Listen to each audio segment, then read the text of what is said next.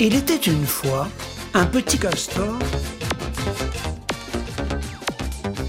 Hola, bienvenidos una vez más a esta emisión, a este programa, a este espacio Canadá en las Américas Café, el reencuentro que les proponemos cada semana desde la sección en español de Radio Canadá Internacional, una emisión seria que no merece ningún tipo de sonrisas como las que veo aquí.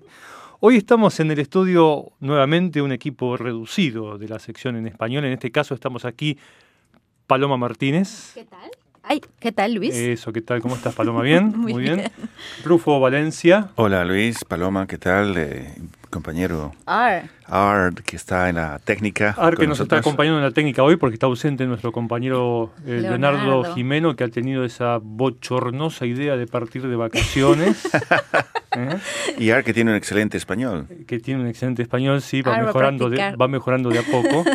Y mi nombre es eh, Luis Laborda. Les recordamos, como siempre, nos pueden seguir y los saludamos a quienes nos siguen a través de Facebook Live. Ese es uno de los canales que ustedes tienen disponibles cada semana para reencontrarse con esta, eh, con esta emisión. También nos pueden seguir a través del canal de YouTube y, como es ya tradicional, por supuesto en nuestro sitio en internet www.rcinet.ca, donde cada viernes, poco después del mediodía, se encuentra disponible la emisión para que ustedes puedan disfrutarla el viernes, volverla a escuchar el sábado, Y si quedan dudas, el domingo, El domingo también. una vez más. ¿qué ¿eh? fue lo que dijo? Y hasta, y hasta se dejamos un buen, un buen tiempo el, el lunes por la mañana. Sí. Hasta las la- 10 de la mañana, Ah. hora del este. Hasta las 10 de la mañana, efectivamente. Y si está de vacaciones, pues están todos nuestros programas archivados en nuestro sitio en internet rcinet.ca. Ahí van a encontrar todo lo que hemos dicho y desdicho en estos últimos años. No podemos decir nada en vano, ¿ah? Tiene que estar muy bien pensado. Exactamente. En teoría. Porque se queda ahí varios días, digo. No, y, además- y más aún es sale al espacio, son señales que salen al espacio y no tienen no tienen límite, es ¿Ya decir, ves? Pero siempre se ha dicho que la radio de- de- desde ese punto de vista es más flexible, yo creo que era, ahora ya no lo es más, más flexible que eh, los medios impresos, porque en un medio impreso cuando vos publicabas algún material quedaba ahí todo tinta sobre papel y si habías dicho alguna macana, ¡pac! Claro. Pero ya no, porque ahora la radio se transmite por, por internet también y se queda guardada ahí y ahí se Sí, queda. ahí se queda. Y quedan los archivos digitales por los siglos de los siglos. Exactamente. Bueno, como, como lo hicimos la semana pasada y como habitualmente lo hace Rufo Valencia, vamos a escuchar más de un tema musical en esta emisión. En este caso, quienes sigan la transmisión a través del sitio web eh, van a poder escuchar la música al músico canadiense Naui Jan, que es un músico de origen nativo, pertenece a las primeras naciones. Ese es el nombre artístico de Mark Merilianen, que nació en el norte de Manitoba y que fue criado en el oeste de la provincia de Ontario y que comenzó a interpretar música desde muy joven. Eh, tras graduarse en el programa de Artes e Industria Musical, retornó a Thunder Bay, donde comenzó a colaborar con otros músicos de las primeras naciones. Entre otros galardones, fue nominado como mejor artista masculino al Premio de la Música Indígena Canadiense. Tiene un estilo musical muy particular que no se asemeja al estilo musical eh, al que estamos acostumbrados eh, cuando hablamos de música indígena. No es tradicional, típicamente tradicional. Exactamente, Mm. pero es nacido en el seno de una comunidad de las primeras naciones y muy orgulloso de pertenecer a las mismas. Como decía, quienes nos sigan a través del sitio web van, van a poder escuchar dos temas musicales. Uno de ellos es Open These Eyes, Abre estos ojos, y el, y el otro, que vamos a poner al fin de esta emisión, Waiting o Esperando. Y Thunder Bay es un lugar fantástico porque al frente hay una isla, una isla enorme que se llama The Sleeping Giant, Ajá. el gigante dormido. Sí. Y cuando lo ves, realmente parece un gigante de espaldas durmiendo. Y hay, los pueblos indígenas en esa región tienen muchas leyendas sobre ese gigante Imagino. dormido. sí. Me hace Imagino. pensar en la mujer dormida de México. junto con el Junto al Popocatépetl. Iztaccíhuatl. Iztaccíhuatl. Ya, sí, La claro. mujer dormida, que también es una leyenda indígena. Sí, y tiene justamente la forma de una mujer durmiendo. Exactamente. El gigante durmiendo en el norte y la Mujer y- dormida en el sur. Hmm, Tal habría vez que despertarlos. No, si se pone, si despertamos, los- no, se ponen no. volcánicos. Son volcánicos. Bueno, ah, son volcánicos. El, Pero el claro, de México un hombre y una mujer juntos siempre hay volcanes. pero los- las montañas en tanto, eh, como tales sí son, bueno, en el caso de México sí son volcanes, claro, es el Popocatépetl y el Iztaccíhuatl, los dos son volcanes. Ajá. ¿Podés decir, podés decir los dos nombres nuevamente más rápido y sin, y sin soplar? ¿Puedo? Bueno. Entonces, eh, bueno, ya hemos comenzado, de hecho, pero Sí. quiero decir, antes de meternos en la, en la vorágine de la actualidad, como hacemos cada semana, ¿cuáles son los temas eh, fuera de lo común, los temas no convencionales, los temas que les han atraído la atención, que les han despertado curiosidad, que les han motivado la sonrisa, que los han dejado perplejos? Sí, una- una- yo diría una sonrisa triste. ¿Por qué? Ay, Rufo. Porque, eh, porque tiene que ver con la economía y tiene que ver con Argentina. ¿Qué pasó? Que pues el peso está llegando ya a los casi 30, 30 pesos por un dólar. Y, y realmente es como volver a vivir lo que ya se vivió Ujú. cuando un país decide, eh, pese a lo que muestra la experiencia, que meterse con el FMI uno nunca sale ganando porque es como, como esas casas de juego, el póker. Eh, en los casinos la casa siempre gana. Hay un autor mexicano que escribe un cuento fantástico, La casa siempre gana. Cuando haces negocios con el FMI, la casa siempre gana.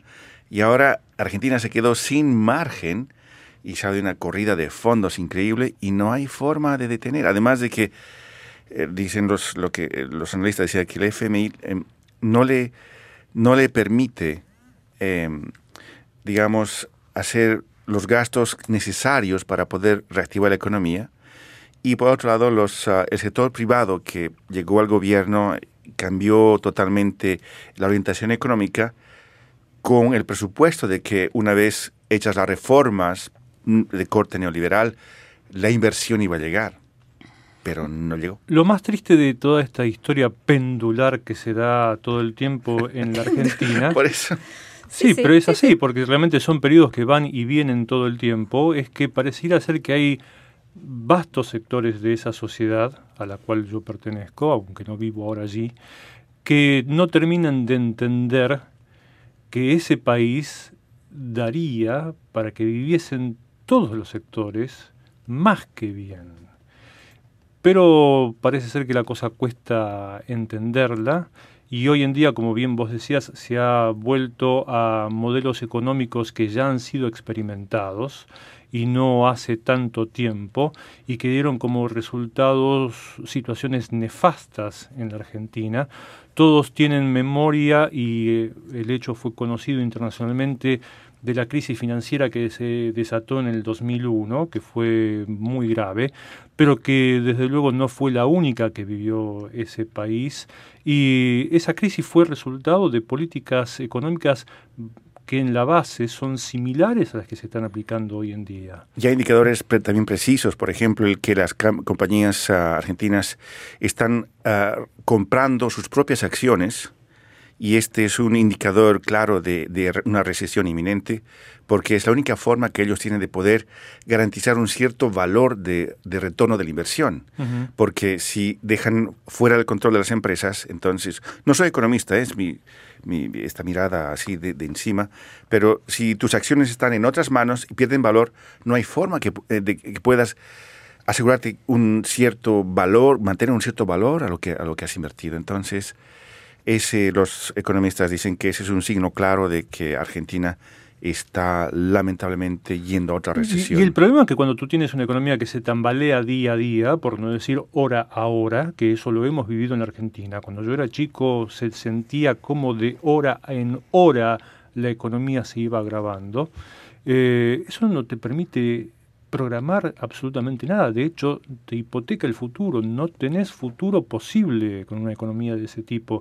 Cuando tú no puedes pensar en hacer una inversión en algo importante como es comprar una casa o, o invertir una suma de dinero importante en lo que fuese, porque no sabes si hipotecarte te puede costar demasiado caro en el futuro inmediato, te quedas sin futuro. Si algo aprendió uno aquí es que el hecho de que lo que hoy tiene un precio el año que viene lo va a tener igual o casi igual, Bueno, eso te permite hacer tus números, programar, eh, crearte un presupuesto que te permite decir, bueno, voy a comprar una casa, voy a renovar, voy a hacer esto, voy a hacer lo otro. En economías como la que están viviendo en Argentina en este momento, no puedes programar absolutamente nada porque no sabes ni qué va a hacer el valor de las cosas la semana próxima.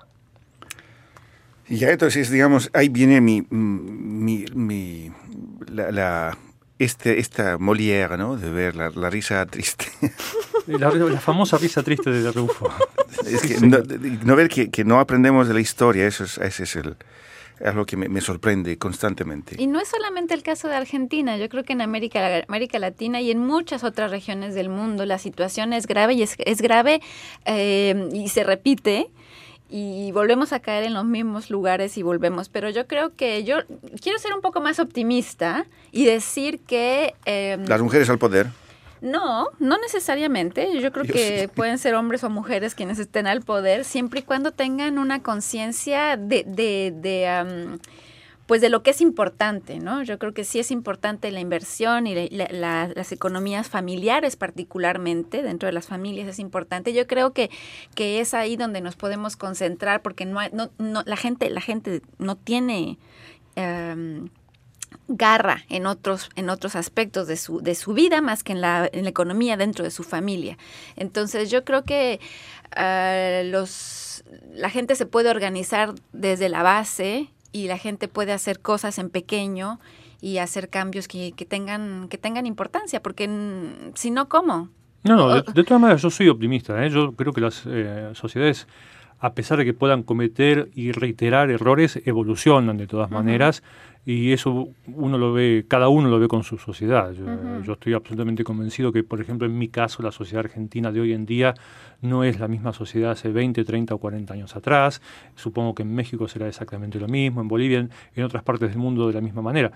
Pero claro, hay, hay fenómenos que se producen que ya mmm, dejaron su huella en otros momentos y por eso yo decía y así hincapié en la historia reciente. Han dejado huellas recientes que tendrían que estar frescas en la memoria, pero parecería ser que la memoria nuestra cada vez tiene menos alcance. Yo creo que las sociedades cambian lentamente, sin embargo hay cosas que van mucho más rápido y esas cosas que nos, que nos van a atrapar, van a verlo. Hice una entrevista recientemente sobre los cambios climáticos en Honduras y me doy cuenta que la economía en términos amplios, en términos macro, uh -huh. va a tener que reacomodarse cuando todos los efectos de los cambios climáticos se van a ver más directamente, porque parecen no relacionados, pero Sí, sí. Esperen, las sociedades y las economías van lentamente, pero los cambios climáticos van a todo lo que dan. Sí. Entonces vamos a tener que acomodarnos, economías y sociedades, muy rápido a cambios que no van a ser, no, pod no podemos evitarlos.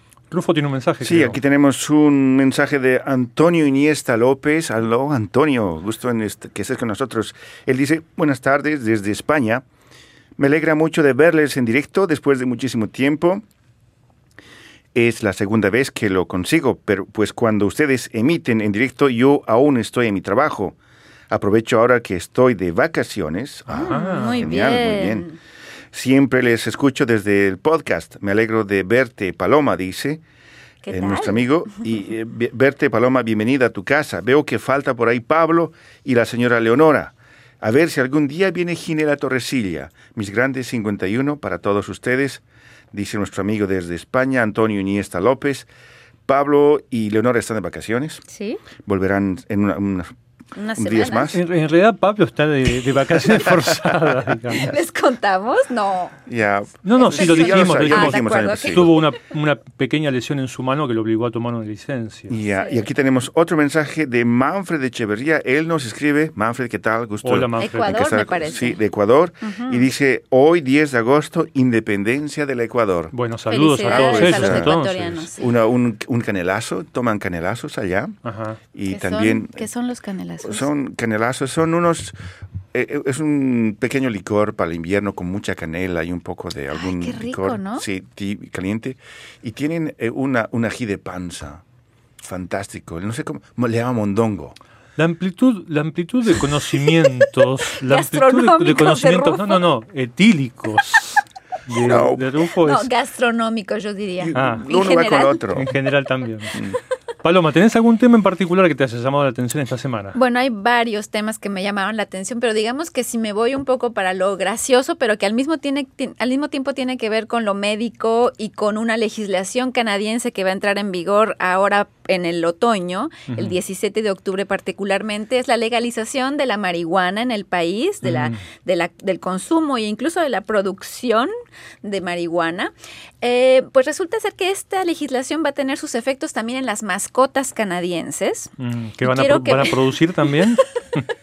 no, pero van a beneficiarse también, porque ustedes saben que aquí en Canadá, desde el principio de los años 2000, la gente que tiene algún tipo de afección médica uh, que le cause mucho dolor o que le cause mucha ansiedad puede consumir marihuana de, en diferentes formas, ya sea fumada o comida. ¿Unos tacos de marihuana? No sé, nunca he probado, pero lo que digo es que pueden consumirlo para calmar un poco el dolor, calmar un poco la ansiedad, la gente con, que, tiene cáncer, por ejemplo. Entonces, hay muchos médicos que para cierto tipo de enfermedades eh, prescriben marihuana o productos de marihuana. pues se, aplica, se aplica comúnmente para la epilepsia también. Exactamente. Entonces, ahora resulta que en estas fechas hay muchas compañías productoras y de, productos de marihuana, fabricantes de productos de marihuana, que están pensando en los animalitos, en las mascotas que también sufren enfermedades y que van a poder pronto,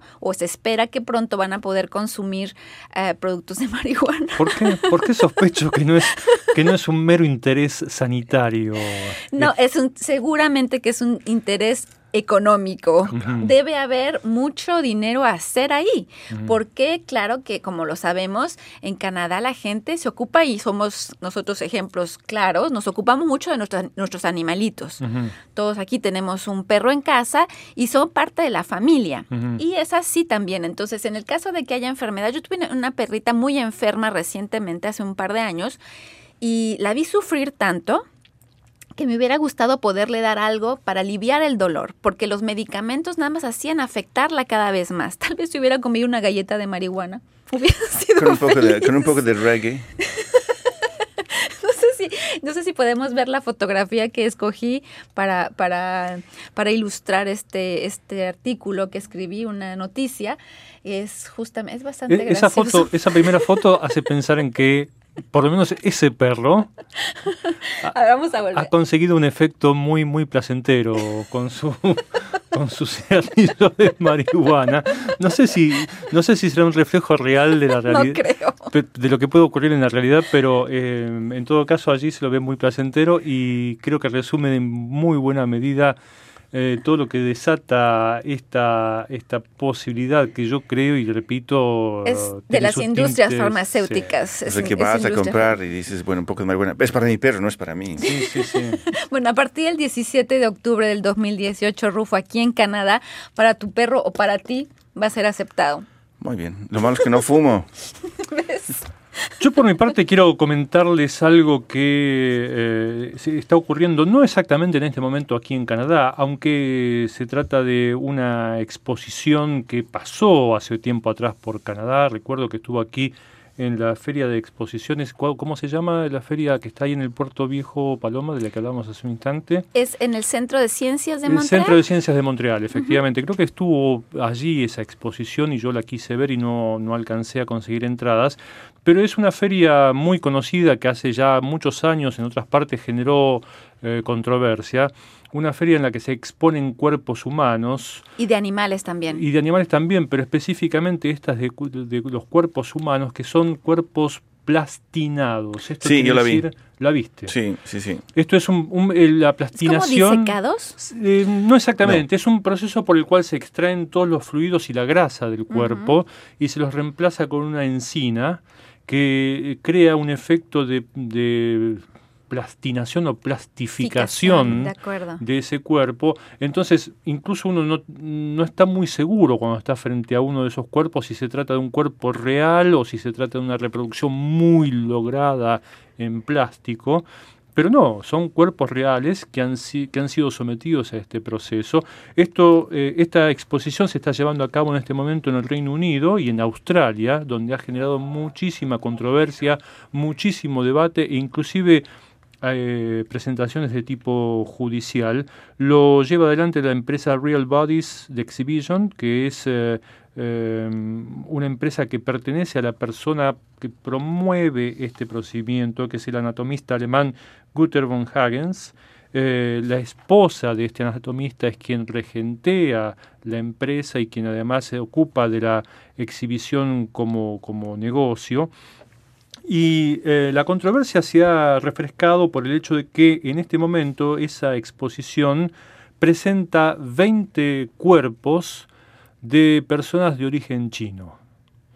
Y la sospecha que tienen algunos abogados en el Reino Unido y en Australia, y por eso han, han, realizado estas presentaciones judiciales, es que estas personas puedan provenir de centros de detención en China eh, centros de detención en los que se los ha obligado a trabajos forzosos o incluso en los que se los puede haber sometido a torturas. Y eh, ante la requisitoria de las autoridades de documentación que eh, diese testimonio de que estos cuerpos habían sido donados por la familia, la empresa no pudo presentar esa documentación. Entonces se, se teme que este anatomista alemán esté em, llevando a cabo un negocio negro de tráfico de cuerpos. Pero qué riesgoso, porque ¿cómo alguien se puede arriesgar a hacer una cosa de este tipo? De hecho ya había sido denunciado por lo mismo hace muchos años e inclusive ah, su el mismo señor. Sí, sí, y su exhibición fue prohibida, por ejemplo, por Francia y por Israel. En Francia e Israel les prohibieron le, prohibieron a este hombre absolutamente presentar su exhibición. En, en Gran Bretaña no lo hicieron, en Australia tampoco, pero en este momento hay muchísimos abogados que quieren que la exhibición sea cerrada, clausurada, los cuerpos se, los sean secuestrados y se lo demande judicialmente. Rufo. Sí, aquí tenemos un nuevo mensaje de nuestro amigo Manfred Echeverría, ya en, seguramente en Quito, me imagino que está en Quito o quizá en, en, Guayaquil. Ya, él dice, pues, eh, con, esta, con ocasión del, ah, de la independencia de Ecuador, dice, vengan todos, son bienvenidos, así que todo lo que nos falta es la alfombra mágica. Podemos hacer una transmisión remota desde Quito, Ecuador. Perfecto, sí. ¿Por qué no? ¿Por qué o, no? O desde la Galápagos, tal vez. Soñemos, ¿por qué no? Tenemos también un mensaje de nuestro amigo, de, esta vez desde Colombia, cruzamos la frontera, y estamos eh, Julio Ernesto Franco. Julio, bienvenido, gracias por estar con nosotros. Él dice un saludo desde Colombia, así que España, Colombia, Ecuador. A ver presentes. Qué, presentes, a ver qué países más vienen. Bueno, y así como estos amigos, los invitamos a todos los que nos escuchan, a todos los que nos siguen a través de los sitios, del sitio de internet, de YouTube, de Facebook, a que se contacten, utilicen esas tecnologías que existen hoy en día, que les posibilitan ponerse en contacto de manera instantánea. Sí, claro. ¿Qué les parecen los temas que les estamos presentando? Los si tienen preguntas, tienen preguntas, dudas, inquietudes, sugerencias, saludos. Saludos, ¿por qué no? También. También podemos, no sé si vamos a hacer una referencia al respecto, pero hoy por la mañana Canadá se despertó un poco con un, con un, con un evento que llamó la atención del mundo entero. Fue este tiroteo en la ciudad de Fredericton. Entonces, si tienen alguna duda sobre lo que sucedió, cómo sucedió, nos escriben y, y les damos la información que hay, porque no hay demasiada información aún, pero hay algunos detalles que podrían interesarles si lo quieren saber. Efectivamente fue una balacera en la ciudad de Fredericton, en, en Nuevo Brunswick, en en el este canadiense. hay, hay cuatro muertos, dos de ellos policías. Se desconoce hasta ahora los motivos de esa balacera, pero es un hecho de esas características que comienza a repetirse. Eh, con cada vez más asiduidad en, en, Canadá. Y, están tranquilos, Fredericton, están tranquilos. Eso es lo que a mí me llama la atención. ¿Cómo puede ser que ocurra un hecho de estas características en un lugar tan es tranquilo, en una zona residencial, además. En una zona residencial a las 7 de la mañana Faltaban galletitas. La única cosa es lo que quiero mencionar, el sospechoso fue detenido y el sospechoso está en un estado grave. Eh, están atendiéndolo los médicos. Bueno, vamos a una pequeña pausa y ya volvemos con todos ustedes. Hola, aquí les habla Marco Castillo, productor músico brasileño que vive en Winnipeg y los invito a escuchar Canadá en las Américas Café de la Radio Canadá Internacional en la web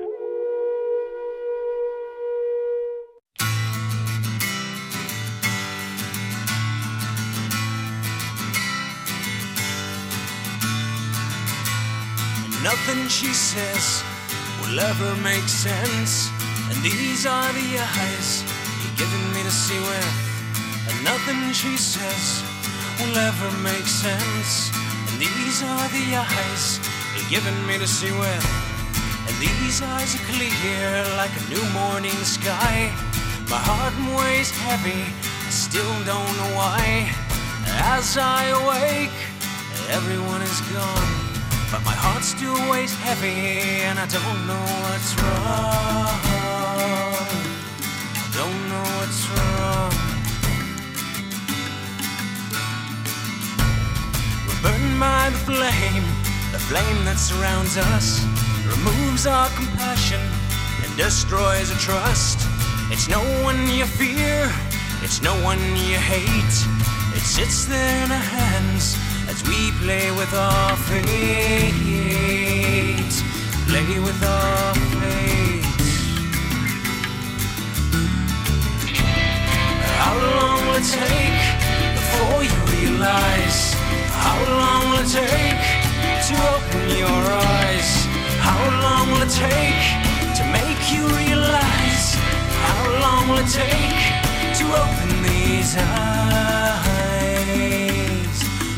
Open these eyes.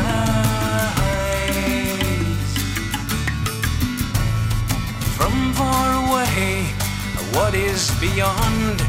Only a little way to carry on. Absoluteness is what we strive. But what if we tire before you arrive?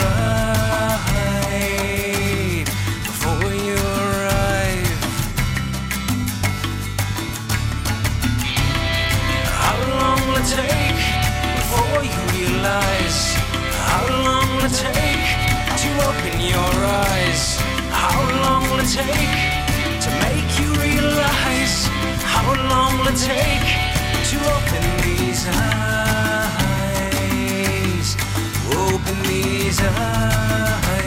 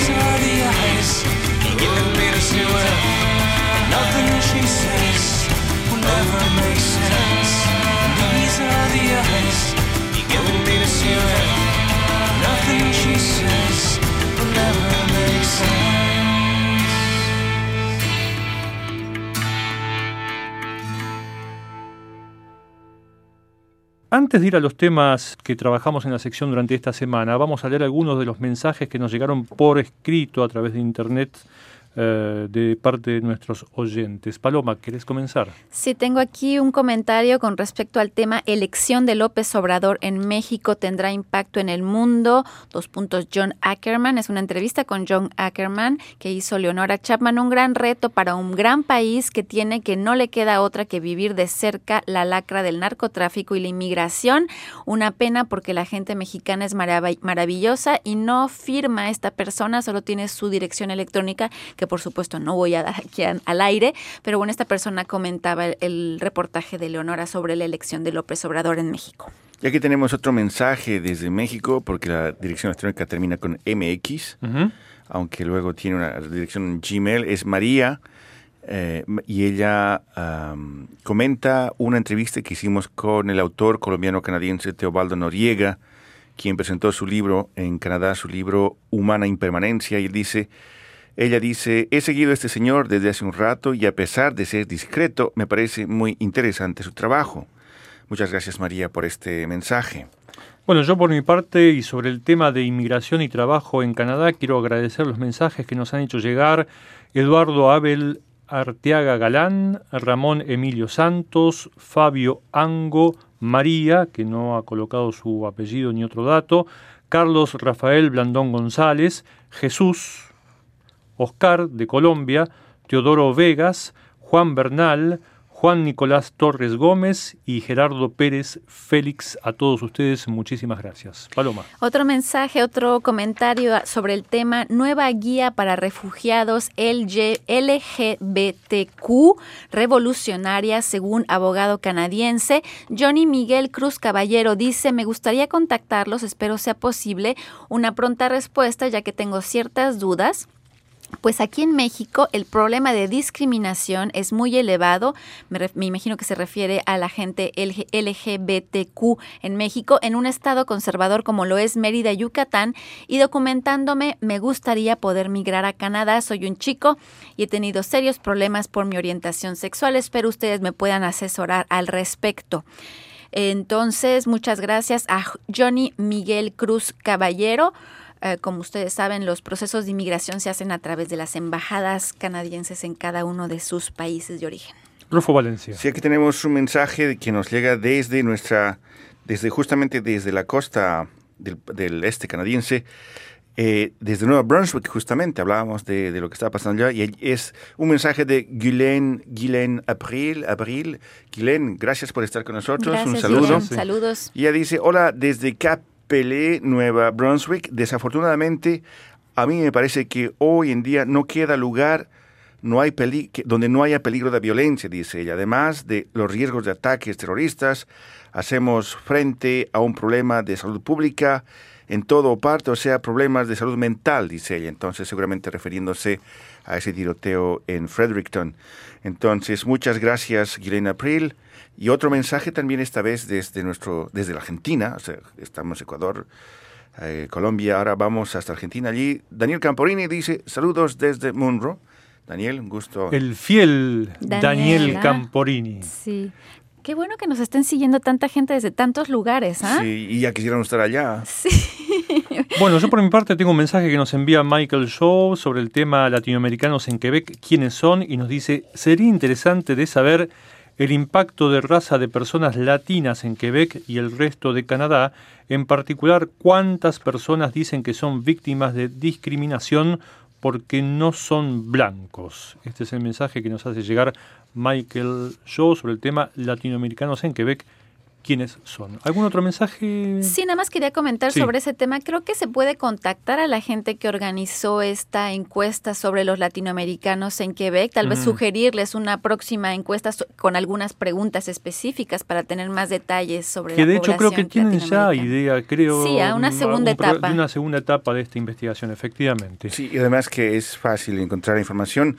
Van a, está el sitio, la información está disponible también en el sitio de la Universidad de Quebec y Montreal. Ujú. Uno de los responsables de ese proyecto es, es un profesor que ha estado con nosotros en muchas entrevistas. eh, Armoni. Ar- Armoni, Víctor Armoni. Armoni. Así que busquen a Víctor Armoni, es quien está justamente llevando adelante esta, ese trabajo. Víctor Armoni de origen argentino también. También, sí. Paloma. Sí, tengo un comentario sobre el tema Canadá critica arresto de activistas sauditas, Arabia Saudita expulsa a embajador canadiense y Federico Sánchez dice, creo que el embajador canadiense debió ser más prudente en sus declaraciones sobre el tema. Estuve leyendo sobre el caso y no es la primera vez que la señora es requerida para investigación. Um, no sé a qué señora está haciendo referencia, pero no fue el embajador canadiense que hizo comentarios sobre los derechos humanos o el respeto de los activistas de los de- de derechos humanos en Arabia Saudita. Fue la eh, representante de Relaciones Exteriores del país, que es Cristia, Cristia Freeland, y ella fue la que hizo los comentarios y, el gobierno canadiense se mantiene en su postura. Ellos dicen que siempre estarán a favor de aquellos que defiendan los derechos humanos y que el arresto de ciertas personas en una manifestación, particularmente mujeres y la hermana de un, de un eh, conocido eh, bloguero, eh, no de origen, no canadiense, pero de origen saudita, pero cuya familia vive aquí en Canadá, esta fue también arrestada. Entonces, eso fue criticado por el gobierno canadiense y, em, pues claro, las relaciones están tensas entre Arabia Saudita y Canadá desde entonces, desde el domingo pasado. Rufo, ¿algún mensaje que quieras leer? Pues sí, aquí tenemos un mensaje muy bien eh, redactado, bien estructurado de Rodrigo, Verga- Rodrigo Vega Gamarra y Cuervo. Eh, nos escribe desde, desde Colombia y él es muy estructurado. Es realmente una carta que, como las, las cartas de antaño, ¿no? En que valían varios párrafos y un argumento bien desarrollado. Y él justamente comenta una, una noticia, un, que dice que el FMI advierte que conflictos comerciales hacen vulnerable a Estados Unidos. Y Rodrigo Vega dice, el FMI dice que debido a la guerra de aranceles, los Estados Unidos pueden sufrir una desa- desaceleración en sus exportaciones. Eso no es determinante mientras se asegure el mercado nacional para la industria nacional y las empresas nacionales se consoliden y crezcan y queden en capacidad de producir para la exportación de bienes de buena calidad y a precios competitivos. Es una cuestión de tiempo y de espera mientras se consolida internamente la economía nacional estadounidense en una especie de autarquía. La política proteccionista de Washington es un apoyo del gobierno de Estados Unidos a su industria nacional. Todo gobierno sensato tiene el deber de proteger sus fuentes internas de empleo y de producción. De no ser así, los países entrarían en recesión con una población desocupada, flotante, mantenida por los subsidios estatales, por la economía informal y por el delito. Además, se convierten en países compradores e improductivos que vivirían endeudados para poder subsistir. Si bien es cierto que, la inversión de capitales fortalece a las empresas, también es cierto que la es- esencia es la existencia de las plantas productivas mismas, con la ciencia y la tecnología al servicio de ellas para su retroalimentación. Pues el capital, aparte de ser especulativo, por sí solo no se multiplica. Él dice finalmente, dice el FMI que se elevaría la incertidumbre y se dañaría la inversión. La duda siempre ha estado y la inversión es dañada por múltiples factores, crisis política, desastres naturales, etc., que el hombre común no alcanza a controlar. En lo económico, el ser humano siempre ha vivido una especie de fatalidad relativa de la cual siempre ha sabido salir. Hoy por hoy todo parece apuntar al fracaso de la política neoliberal de apertura económica. El Brexit lo confirma, dice finalmente en esta larga carta Rodrigo Vega Gamarra y Cuervo desde Colombia. Bueno, ahí está, muy bien. Yo tengo por mi parte, y antes de pasar a los temas de la semana, eh, un mensaje que nos envía Willy Fabiani Bautista sobre el tema médico canadiense. Dice que la diabetes tipo 2 es curable. Nos dice Willy, que es de Bolivia, preocupante el índice de diabéticos en Santa Cruz de Bolivia. Si pudiera orientar más a nuestra población vía este medio o tal vez mediante videos clips.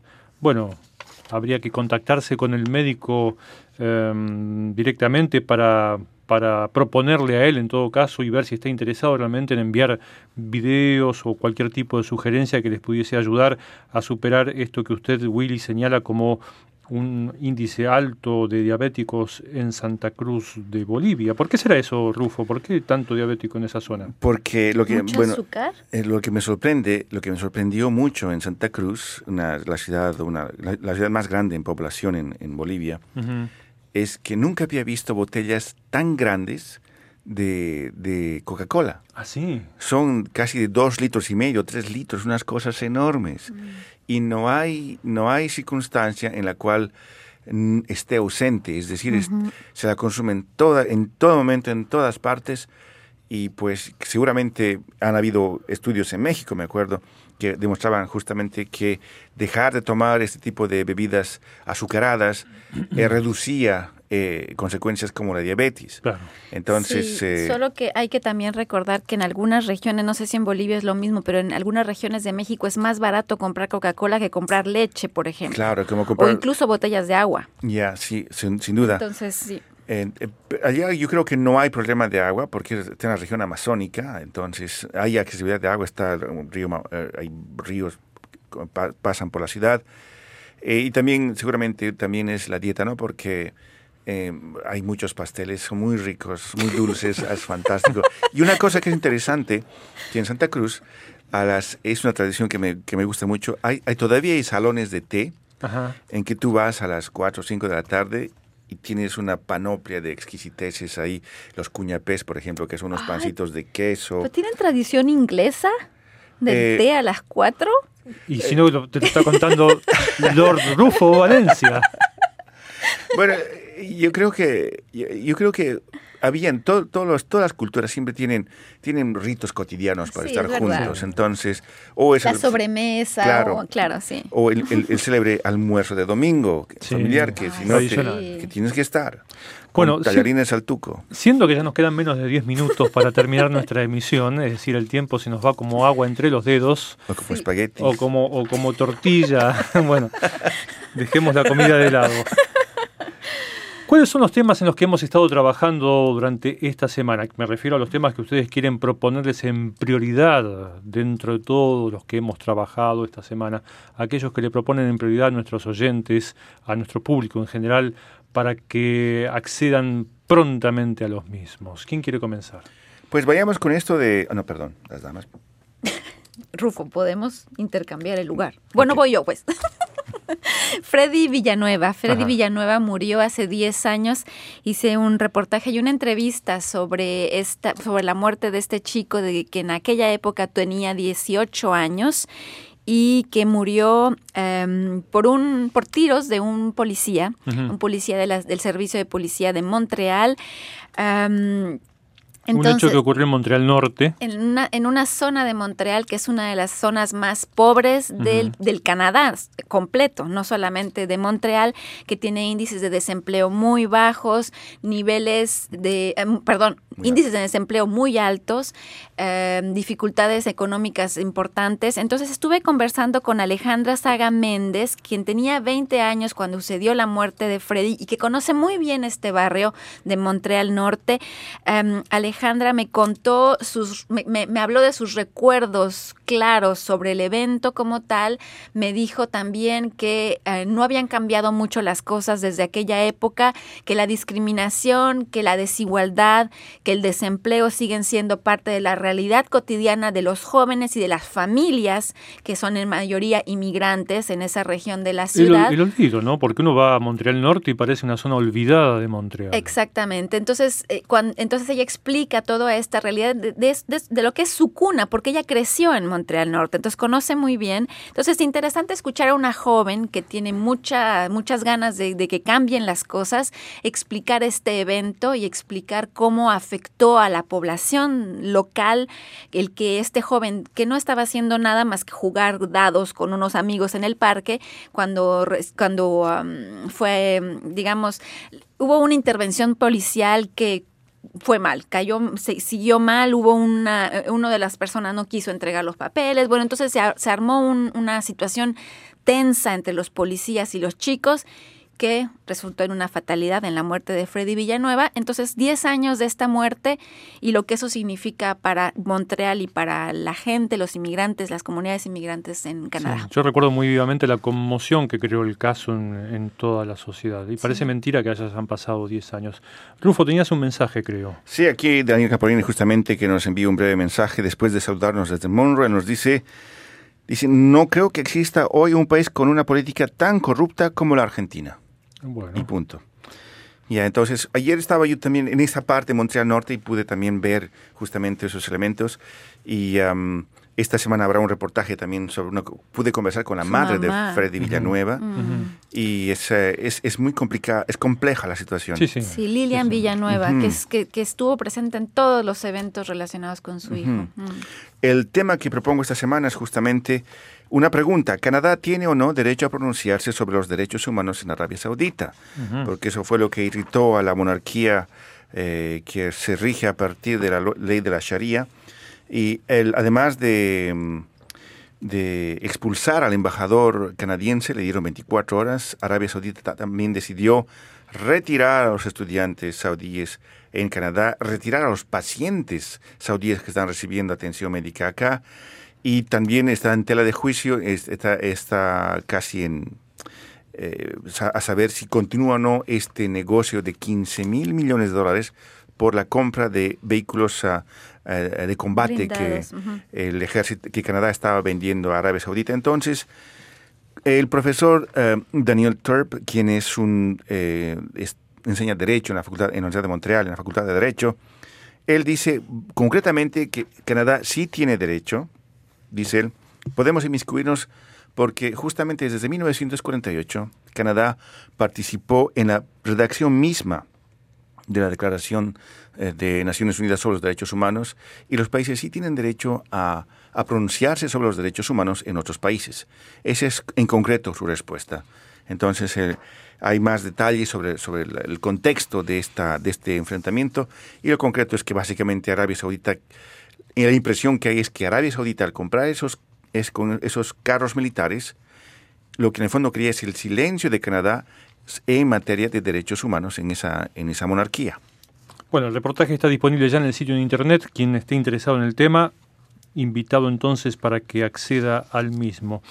Yo por mi parte les propongo una mm, entrevista que realicé ligado al tema del chime. El chime, C-H-I-M-E, chime eh, en español, es un eh, mm, eh, telescopio gigante ubicado en la provincia de Columbia Británica, en el oeste canadiense, que se está dedicando a estudiar diversos tipos de señales provenientes del espacio exterior, de la profundidad del espacio exterior. Este CHIME, que es el Canadian Hydrogen Intensity Mapping Experiment, o experimento canadiense para el mapeo de la intensidad del hidrógeno, se propone crear un mapa del hidrógeno en el universo. El hidrógeno es el elemento de mayor presencia en todo el universo y emite ese gas señales sonoras que son captadas por este telescopio y al estudiar los rastros más antiguos de hidrógeno del universo o más lejanos también, se puede hacer una se puede trazar un mapa de cuál ha sido la expansión que ha seguido el universo y prever cuál va a ser la expansión que seguirá en el futuro, que es un tema que está comenzando a hablarse mucho y preocupando a los científicos porque se sabe que el universo se sigue expandiendo y en algún caso eso va a tener consecuencias.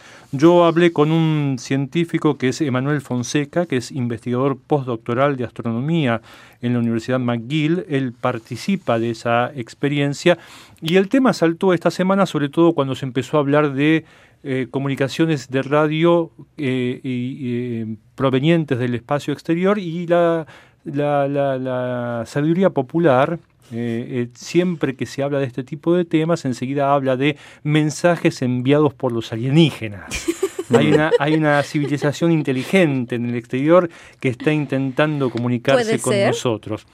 Aunque- Le pregunté a Fonseca si este era el caso, me dijo que no, Hmm. pero dejó abierta la puerta porque de hecho, y esa es una de las características sobresalientes de este telescopio, que ya no tengo tiempo de dar detalles sobre el funcionamiento, que es maravilloso, es realmente fantástico, es maravilloso, eh, pero este telescopio, el CHIME, podría llegar a detectar emisiones, eh, mensajes, mejor dicho, de potenciales, supuestas, hipotéticas civilizaciones alienígenas que estén en el espacio Yo profundo lo que digo es que es intentando imposible que estemos solos en el Lo universo. que significa que este programa está, está siendo escuchado en otras partes, Sí. fuera de la Tierra. Hola. Aquí hay un brevísimo mensaje. Antes de ese mensaje vamos a una pequeñita cortina.